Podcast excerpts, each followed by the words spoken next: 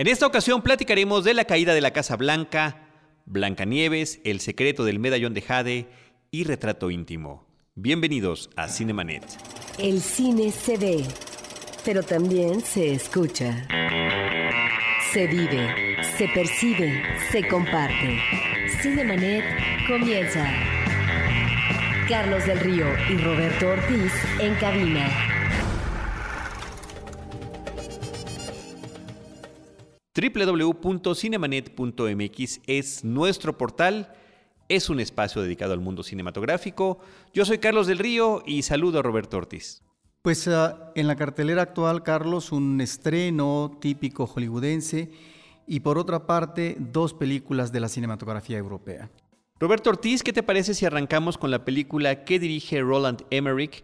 Este director que ha sido especializado en la cuestión de desastres, películas espectaculares, ninguna de ellas una joya maestra, pero películas que han impactado eh, muy positivamente en la taquilla y de alguna manera en la memoria colectiva, particularmente la cinta El Día de la Independencia, una película de 1996 con una historia de invasión extraterrestre, pero también ha sido el hombre que ha hecho la película de 2012, Godzilla, El día después de mañana y cintas similares. Si mis cuentas eh, son correctas, con esta nueva cinta que se llama White House Down o La caída de la Casa Blanca, como se intitula en México, esta será la tercera vez destruye este edificio de gobierno estadounidense, la sede del Poder Ejecutivo, la casa del presidente, eh, porque ya lo había hecho en, justamente en el Día de Independencia y en 2012. En esta ocasión, Roberto, la destrucción proviene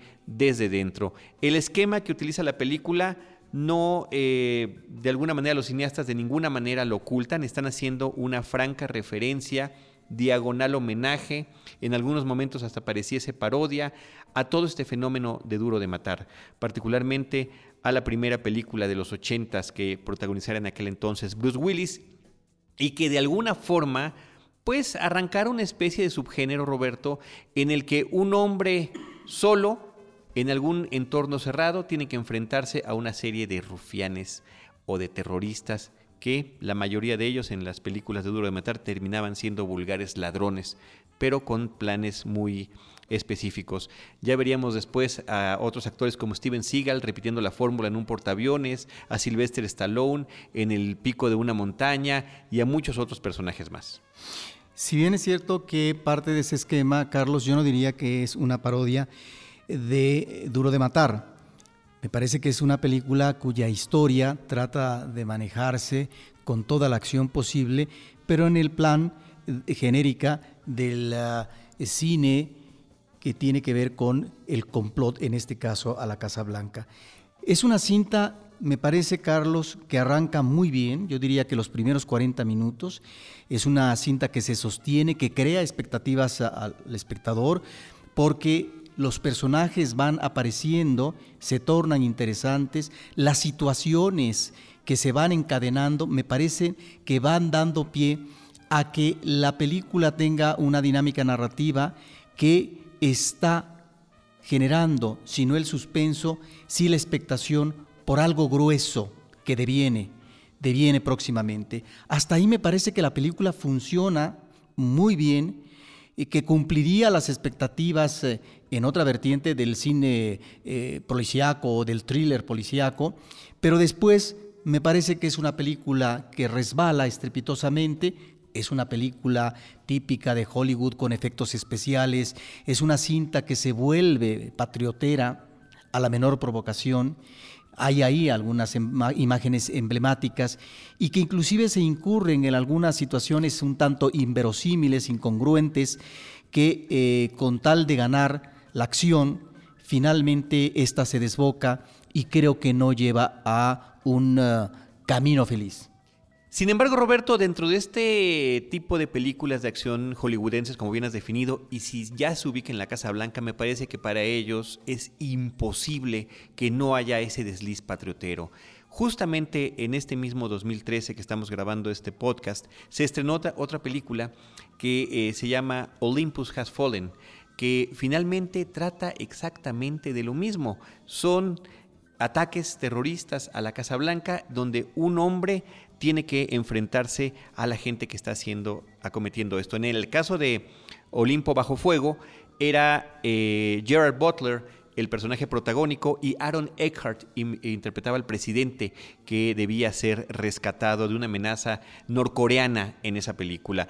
Eh, ahí me parece que los excesos patrioteros son infames y llegan a, límites casi inimaginables. Sin embargo, eh, también existen estos en la caída de la Casa Blanca, pero son un poco menores, diría yo, por hacer, tratar de hacer una pequeña diferenciación. Estamos ante uno de esos casos, Roberto, en el que dos películas de verdad que prácticamente se tratan de lo mismo, se estrenan en el mismo año.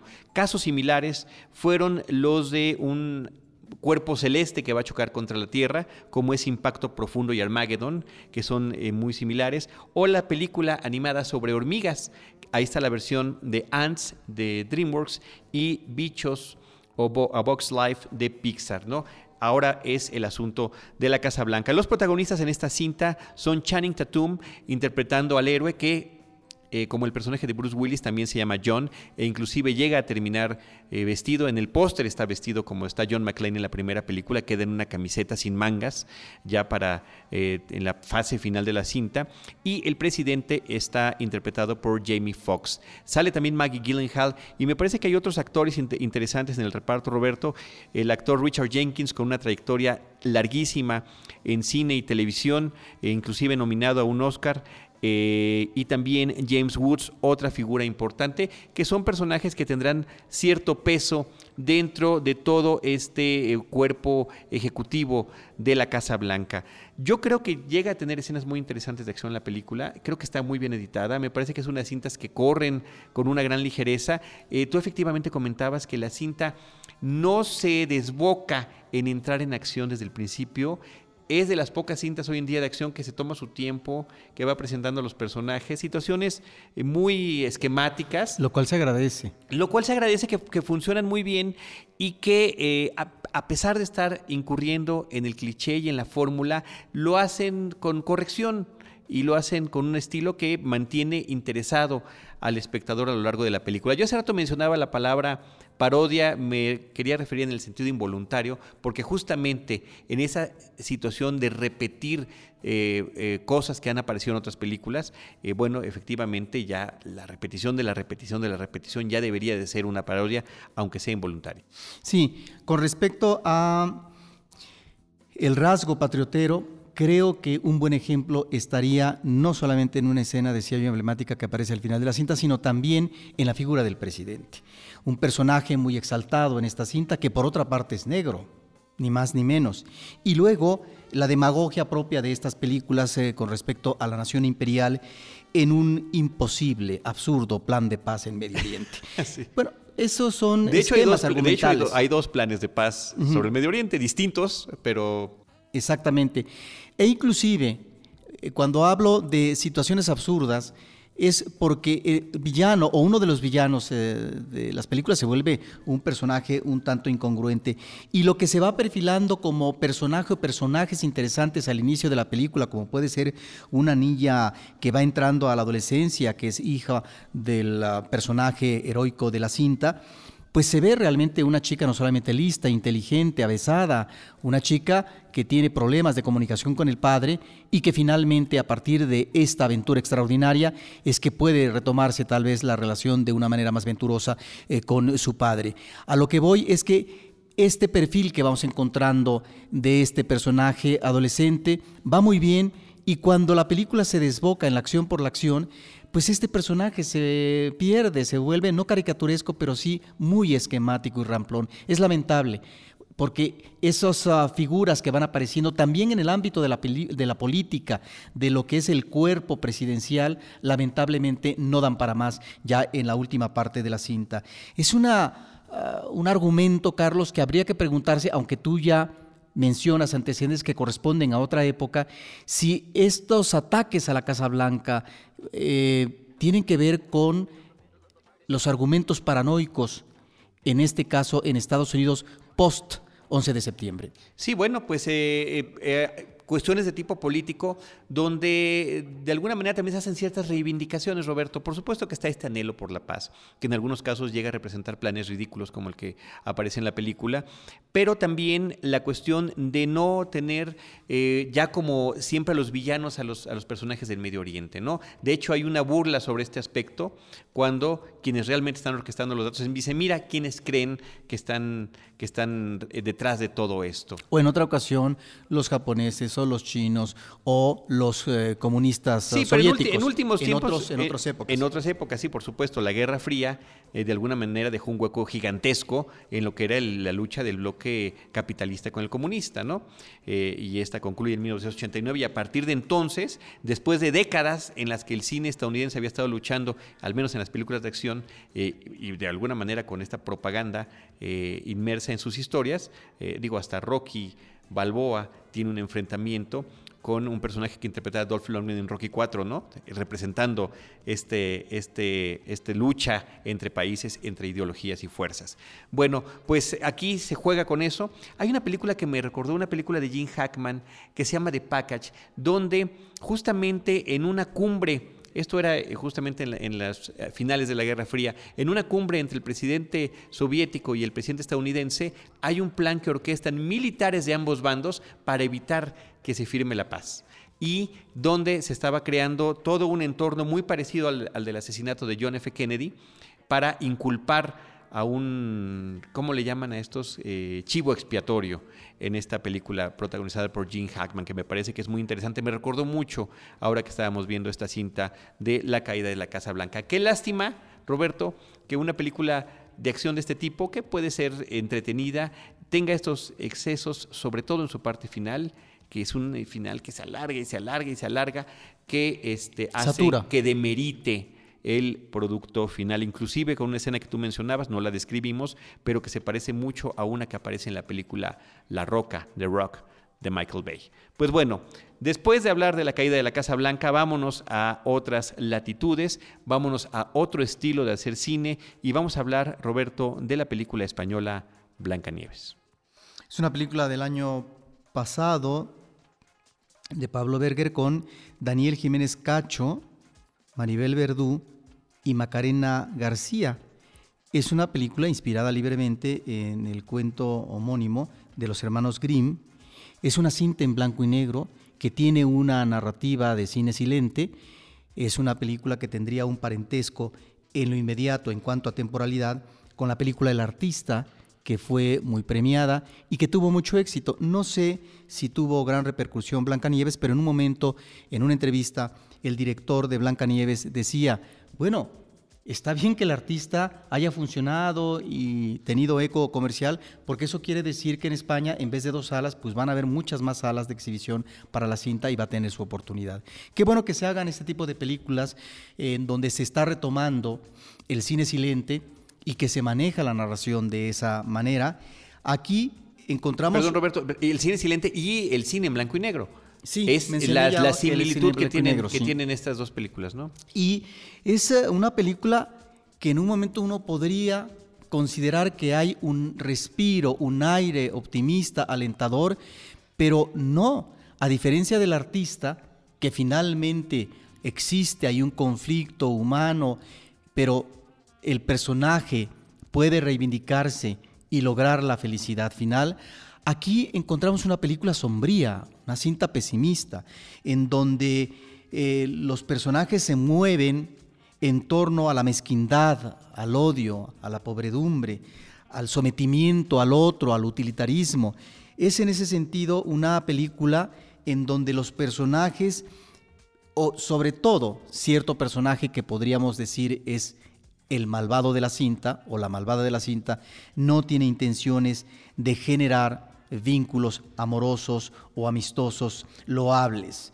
Y ahí está una niña y ahí está un joven, una niña que luego se vuelve joven, que es hija de un gran torero que a partir de un accidente taurino pues eh, va a quedar semiparalítico y ella se va a volver prácticamente una sirvienta, como si fuera una especie de cenicienta, y de ahí viene su periplo dificultoso en la vida, ante la presencia y el sometimiento de la madrastra.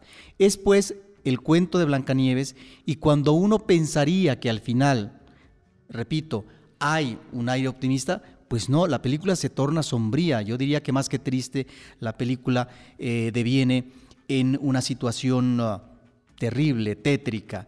Esta es una película, efectivamente, como mencionas tú, en blanco y negro, que nos remite de alguna manera eh, por el tipo de anécdota y tratamiento a lo que fue el eh, expresionismo alemán, de alguna manera por este manejo sombrío del director. hay referencias seguramente a otro tipo de directores del cine silente que hicieron en Hollywood cosas muy interesantes. Es una historia que se ubica en la Sevilla de 1920. Ahí están pues varios personajes. Me parece que es una película que está bien en su narración, que esta va por buen destino, aunque a veces la cinta, la cinta tiene escenas que desde mi punto de vista se prolongan tal vez demasiado, pudieron ser más breves. Es una cinta que no me da a mí el entusiasmo que sí vertí en el artista, tal vez por el esquema melodramático y porque era el cine dentro del cine. Sí, esto es otra cosa, efectivamente, y que eh, pareciera que tiene que ver o inicia con el melodrama, pero termina de una manera trágica. Ahí está no solamente entonces, para finalizar, Carlos, el artista Blanca Nieves, sino también otra cinta que mencionamos hace algunos programas, eh, que se llama Tabú de Miguel Gómez, cuya segunda parte eh, no tiene diálogos y que es interesante entonces este tipo de planteamientos por parte de ciertos directores en varias partes del mundo que están retomando estas narraciones de inicios del siglo XIX, pero que después ya como narración de historia será a principios del siglo XX, que es el cine silente. De la película española Blanca Nieves de Pablo Berger, escrita y dirigida por Pablo Berger, vamos a pasar, Roberto, a una película mexicana de animación, la única cinta mexicana de animación que aparecerá en la cartelera en este 2013. Sabemos que nuestro país no se dedica en particular a la generación de largometrajes animados. Eh, yo creo que desde que apareció en los 70 la película de los tres Reyes Magos, que es la que está consignada como el primer largometraje animado mexicano, los esfuerzos que ha habido son espaciados, son irregulares, pero son grandes, Roberto, son grandes esfuerzos por tratar de eh, manejar esta técnica eh, y de dirigir películas al público infantil. Por supuesto que la competencia es brutal y feroz. David y Goliat es una comparación que queda escuálida ante la realidad de décadas y décadas en el trabajo de animación de eh, países como Hollywood en particular, pero inclusive yo mencionaría Europa del Este, ¿no? de, claro, de países como Estados Unidos a través de Hollywood, y que en, México, pues efectivamente es poco lo que se ve de animación. Por eso entusiasma. Como largometraje, Carlos. Como largometraje. Eh, hay mucha producción. Sí, he dicho varias, varias veces la palabra largometraje, aunque me cuesta trabajo. Pero, eh, pues aquí está llegando esta cinta que se ubica en el México contemporáneo. Tiene un prólogo que tiene que ver con un México prehispánico, ¿no?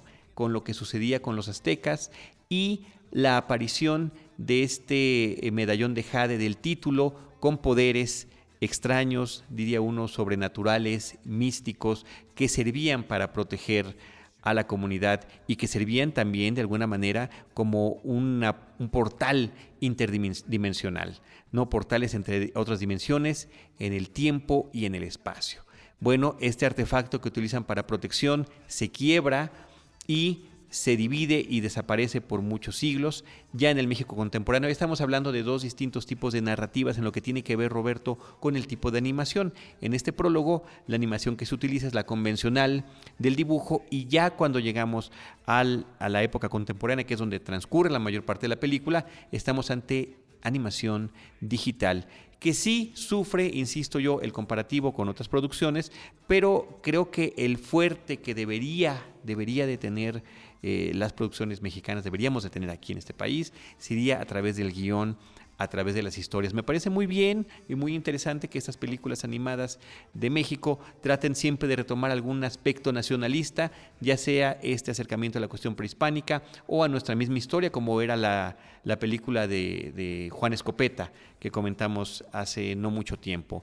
Pues bien, desafortunadamente no logramos todavía que los guiones sean satisfactorios. La historia está centrada en un grupo de niños liderado por Matías que ante la muerte del abuelo, que les contaba historias de este medallón, historias fantásticas, emprenden ante el descubrimiento de un mapa una aventura que sí nos remite ineludiblemente al cine de Hollywood, al cine infantil y muy en particular, Roberto, pensaría yo en películas de Steven Spielberg.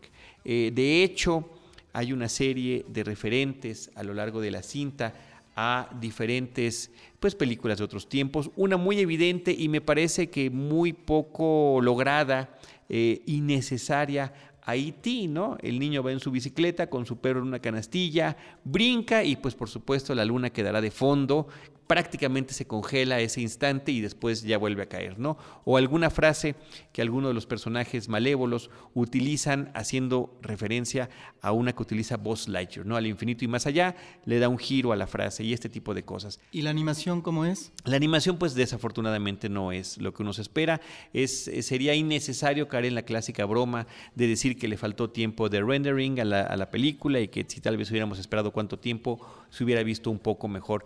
Pero ahí está el esfuerzo. El asunto es que la, cinta, a través de un par de villanos extranjeros, una pareja de adultos vestidos como eh, exploradores, eh, son los que están persiguiendo el medallón a los niños y al mapa en toda la película y una serie de situaciones se repite una y otra y otra vez. Llega un momento en el que agarran a algunos de los niños y amenazan con que les den el mapa, con que les den el libro o con que les den el medallón o con que le den tal o cual cosa, ¿no?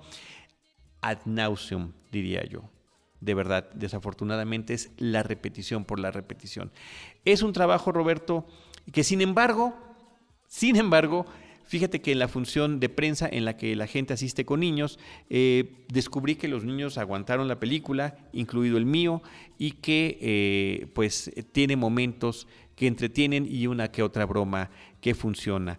Esta es una película de una casa que se llama Caxan Animation. La cinta está codirigida por Leopoldo Aguilar y Rodolfo Guzmán y en el talento de voces, que es también otra, eh, otra, otro aspecto, otra virtud que se debería de rescatar. Si México es tan bueno desde hace muchas décadas en el aspecto del doblaje, pues bueno, debería de ser estar esto en primer lugar cuando vas a hacer una película animada y utilizar todo ese talento. Claudia, Claudia Acereto, Adriana Barraza, Mauricio Cedeño son algunos de los personajes que prestan sus voces para esta película desafortunadamente malograda, que es el secreto, el secreto del medallón de Jade. Roberto, vámonos a platicar ahora de la última película de este episodio, que es la cinta protagonizada por Audrey Tattoo, La Eterna Amélie, que se llama Retrato Íntimo. Es una cinta francesa de Claude Miller, la última que hizo este realizador, que es uh, un realizador interesante que arrojó algunos productos fílmicos apreciables es el tipo de directores que hacen obras de lo que se ha denominado el ah, cine culto francés, el buen cine francés. Y esta película está basada en una novela de François Mauriac, espero pronunciar bien, que fue publicada en 1927. Ya se había hecho una primera versión que yo no desconozco de Georges Franju, que es un director interesantísimo en el ámbito del cine fantástico, y esta obra de Miller no respeta la estructura narrativa de la novela, que sí lo maneja la primera versión, que es el manejo lineal de la historia. Aquí el director comienza en esta segunda versión en la historia de Teresa y su cuñada Anne cuando son pequeñas o cuando son adolescentes eh, y después vamos a ver lo que es el desarrollo de estos dos personajes. La película se centra obviamente en Teresa. La cinta nos presenta el matrimonio de esta mujer joven con uh, un uh, hombre que tiene la familia grandes extensiones de bosque, grandes extensiones campestres, entonces uno entiende que es una relación de común acuerdo y de intereses familiares.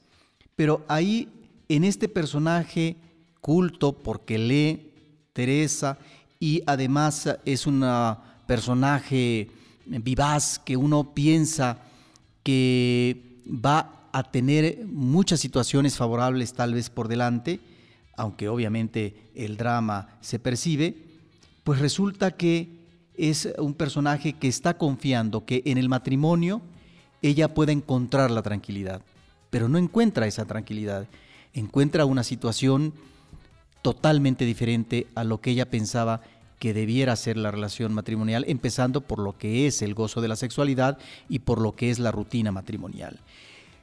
El personaje me parece que está muy bien tratado en esta versión. Si bien Teresa es un personaje inteligente, sensible, es muy hermético. Y ahí es donde esto puede generar eh, una duda o un interrogante por parte del espectador, ¿por qué un personaje que se encierra tanto cuando tiene elementos muy favorables para ir hacia adelante, para ser, si no triunfadora, muy gozosa de la vida o romper el ámbito del matrimonio y de la familia? Y tal vez este hermetismo tenga que ver no solamente con insatisfacciones interiores de este personaje femenino, sino también porque a lo mejor la película deviene en un personaje narcisista que odia al otro o la felicidad del otro, como lo vemos en el caso de la envidia o los celos porque su amiga Anne logra tener una relación pasional, juvenil, satisfactoria con un chico guapín. Y el personaje de Teresa se contiene, no estalla en ningún momento cuando uno piensa que a lo mejor puede ser el perfil de personaje que nos va a llevar a una liberación y a, otro tipo, a otra definición de conducta femenina, porque estamos hablando de principios del siglo XX y por lo tanto de una mujer que está hecha por mucha cultura que tenga para el matrimonio y que finalmente debe de acatar las situaciones que devienen de la familia y si el sometimiento es impuesto, tiene entonces que asumirlo. La película, más que presentarnos un final feliz, me parece, es ah, un final en donde no sabemos hacia dónde eh, se conduce o se conducirá el personaje femenino, pero creo que esta película se sostiene todavía en cartelera, estuvo muchas semanas en Cineteca Nacional, en la media cultural, pero continúa todavía en cartelera comercial, porque logra Claude Miller eh, un personaje redondo, femenino, de que uno lo puede eh, observar en varias aristas y que tipifica muy bien la presencia femenina en situaciones difíciles o adversas en un contexto eh, de, Francia de, de los años 20. La película Retrato íntimo en su título original es Thérèse de Queirou, es el nombre y apellido del personaje y en otros eh, países se promocionó simplemente como Teresa pues ahí está, Roberto, las cintas que hemos eh, comentado en este episodio: Retrato íntimo, El secreto del medallón de Jade, Blanca Nieves y La caída de la Casa Blanca.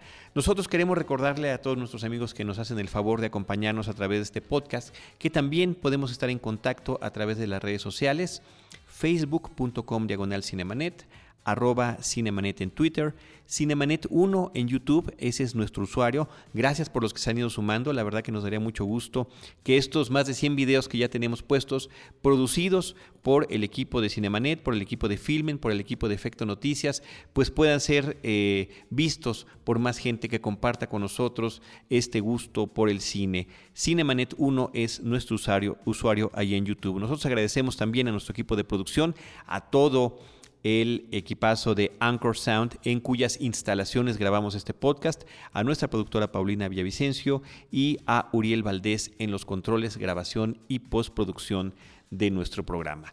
Desde estos micrófonos, Roberto Ortiz y un servidor, los saludamos, nos despedimos y esperamos que nos acompañen en nuestro próximo episodio, donde estaremos platicando de cine, cine y más cine. Cinemanet termina por hoy. Más cine en Cinemanet.